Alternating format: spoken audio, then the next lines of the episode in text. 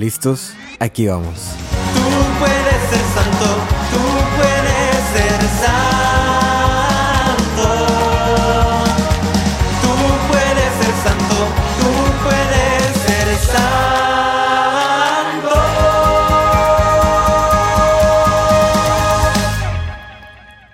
Para el discípulo más amado. Muchas veces sin que te des cuenta, te alcanzo en el camino, te busco y proveo de momentos para encontrarme contigo. Sé que tú tienes tus planes, tus propias ideas, tus sueños e ilusiones. Me duele cuando veo que te desilusiones porque lo que esperabas no sucedió. Y es que son cosas que yo no he preparado para ti. Te pido que seas paciente que aprendas a caminar paso a paso. Lo que tengo preparado para ti, nadie lo sabe más que el Padre. Por eso no pierdas la esperanza. La esperanza es la que te hará reconocerme en el camino.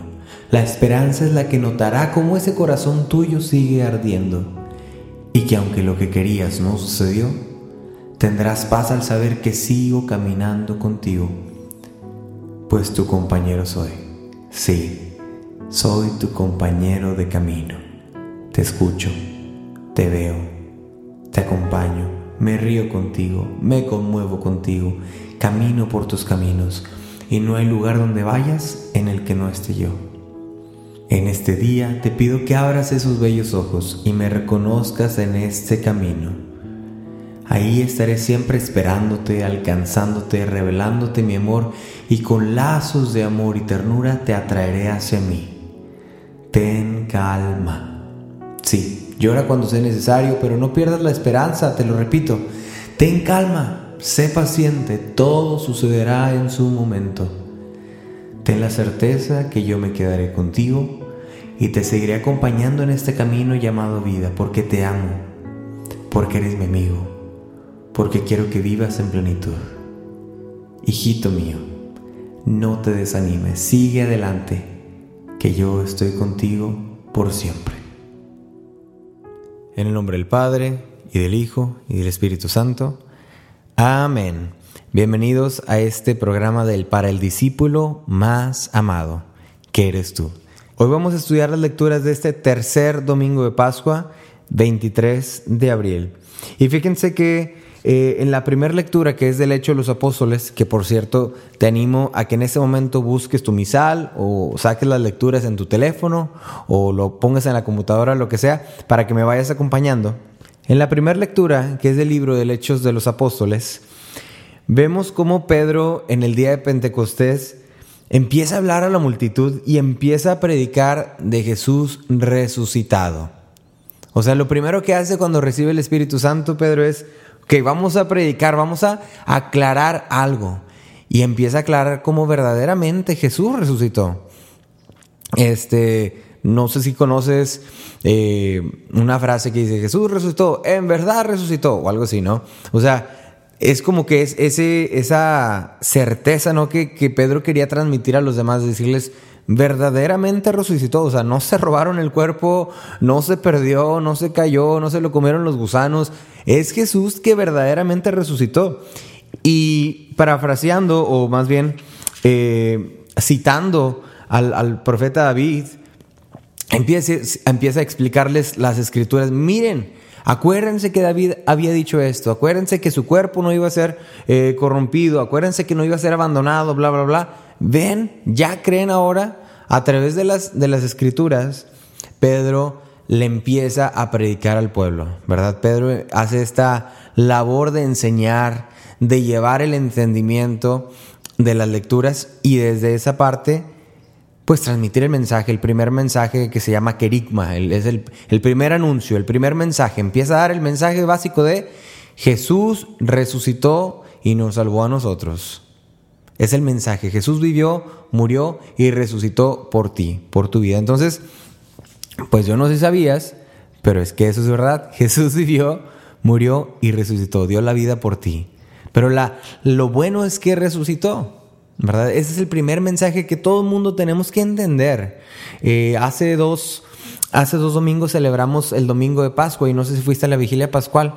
En la vigilia pascual se a veces se entona, a veces se lee el pregón pascual. Yo te invito que en un momento de reflexión, eh, un momento libre que tengas, ponte a leer el pregón pascual y te darás cuenta la belleza de, de ese texto que te abre una perspectiva enorme para decir, wow, todo esto ha hecho Dios por mí.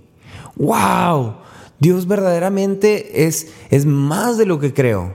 Porque a veces se nos puede hacer muy trivial el decir, sí, Jesús resucitó, ah, sí, Jesús, ah, sí, Jesús está en todo lugar. Claro, claro, Jesús es como fantasmita, como Gasparín, ¿verdad? A veces tenemos como esa idea, o sea, de decir, sí, Jesús anda por ahí.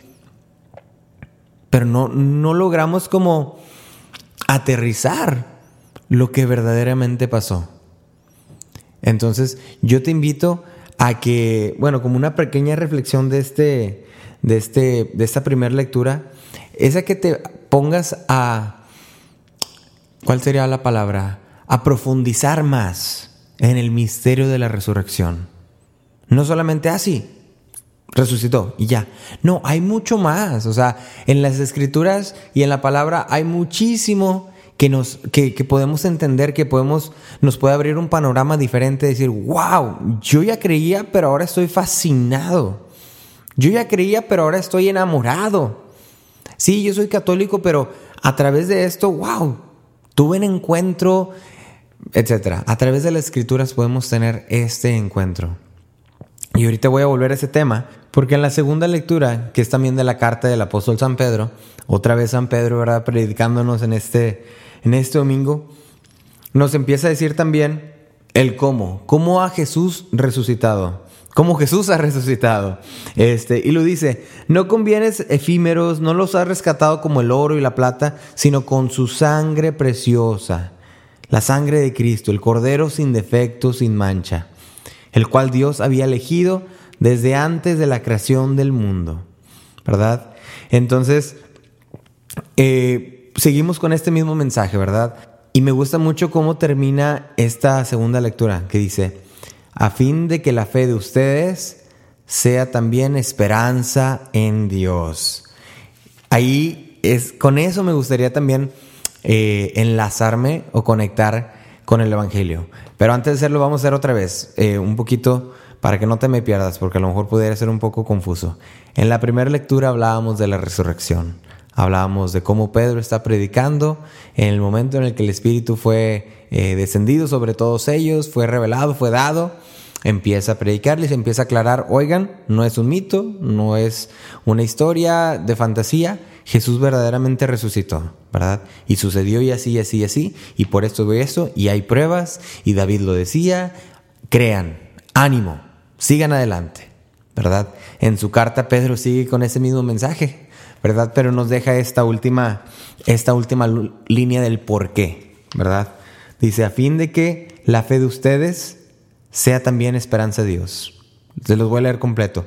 Por Cristo, ustedes creen en Dios, quien lo resucitó entre los muertos y lo llenó de gloria. A fin de que la fe de ustedes sea también esperanza en Dios, sea también esperanza, sea también esperanza.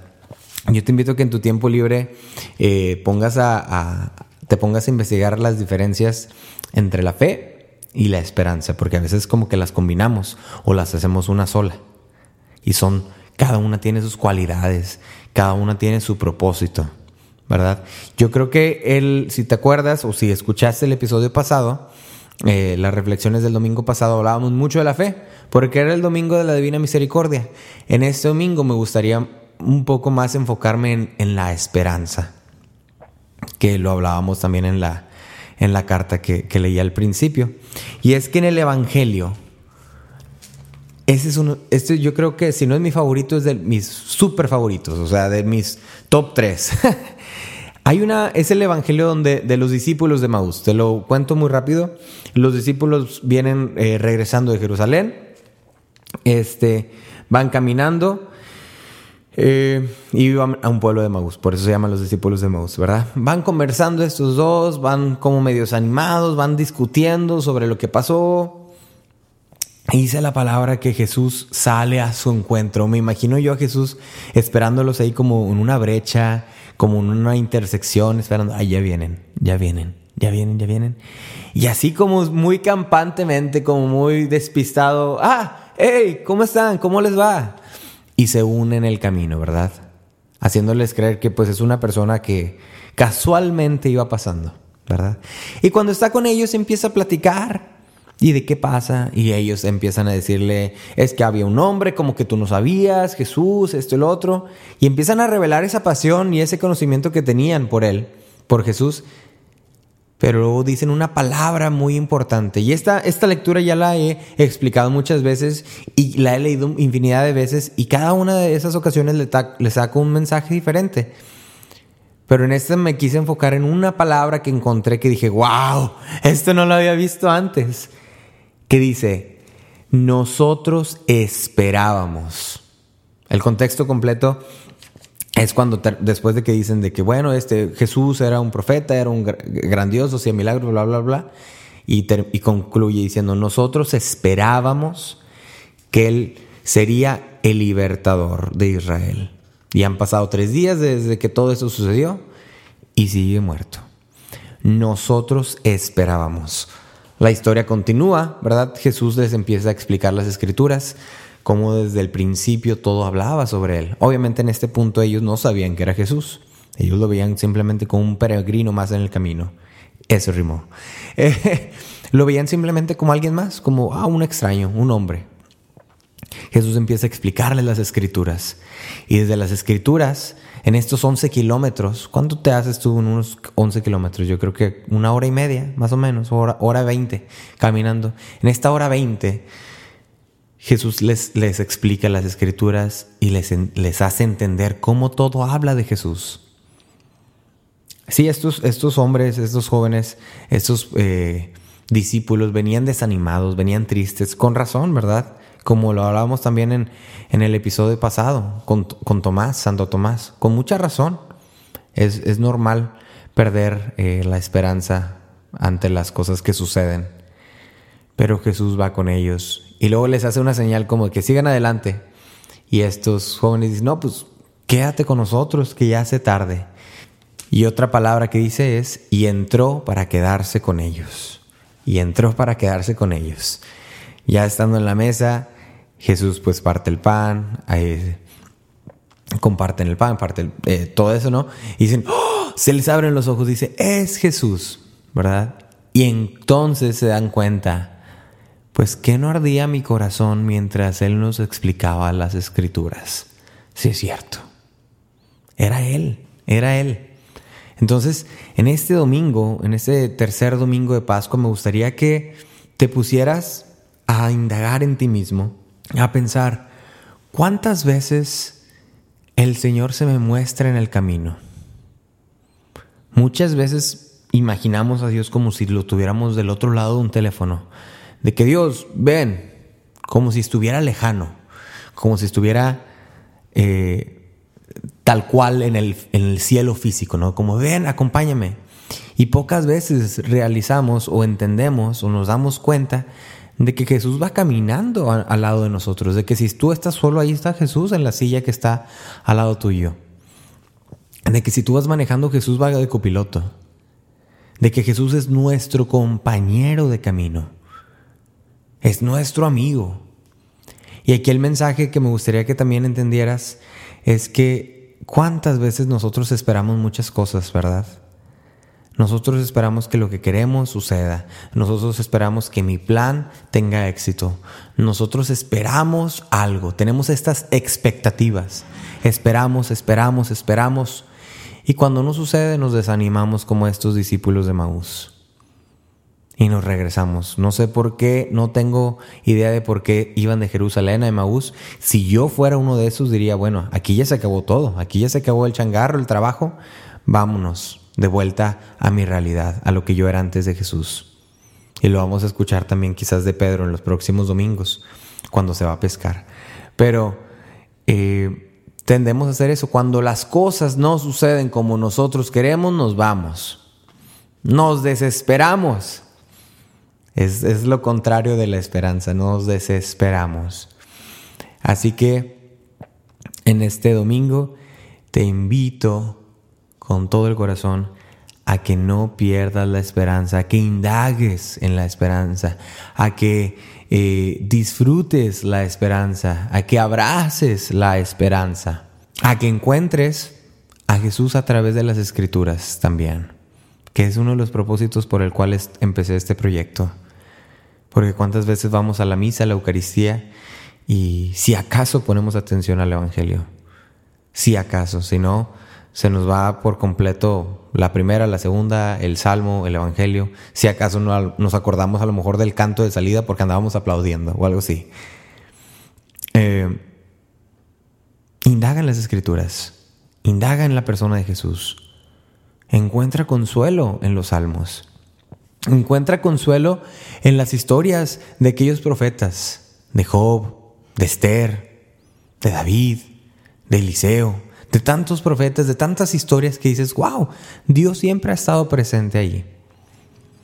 Te invito que en este domingo no pierdas la esperanza. Quita, quita tu tiempo, tu reloj, ese que tú tienes, en el cual tú dices, las cosas van a suceder a esta hora, en este día, y así tiene que ser. Pues no, Señor, porque no va a pasar así y no será así. Con toda la pena, pero es que no es así. El hermano tiempo tiene su propia pauta, su propia pausa. Y el hermano tiempo lo tiene Dios. Dios es dueño del tiempo. Sí, quiero que sepas que Dios tiene un plan para ti, eso sí. A lo mejor no lo ves ahorita, a lo mejor ni te lo imaginas, a lo mejor ni lo sueñas. Pero Dios tiene algo eh, planeado para ti. Pero solo Él sabe cuándo va a suceder. Así que otra vez, con esta esperanza, acércate a Él. Y reconoce cómo arde tu corazón cuando te lo encuentres en el camino. Aprende a reconocerlo en el camino, ¿verdad? Aprende a reconocerlo. Y así como Pedro predicaba, así también hay gente que te predica en el camino, quizás no con, con los versículos, quizás no con la palabra tal cual, pero te predican un amor, te predican una certeza, te predican eh, la presencia de Dios. Reconócelo, Reconoce a Dios, a Jesús, tu compañero de camino, tu compañero de camino, que va contigo a todo lugar.